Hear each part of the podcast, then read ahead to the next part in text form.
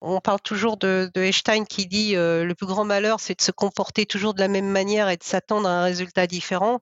Euh, moi, j'adore citer euh, Jean-Claude Van Damme qui te dit si tu travailles pendant un tremblement de terre avec un marteau piqueur, désynchronise-toi, sinon tu bosses pour rien.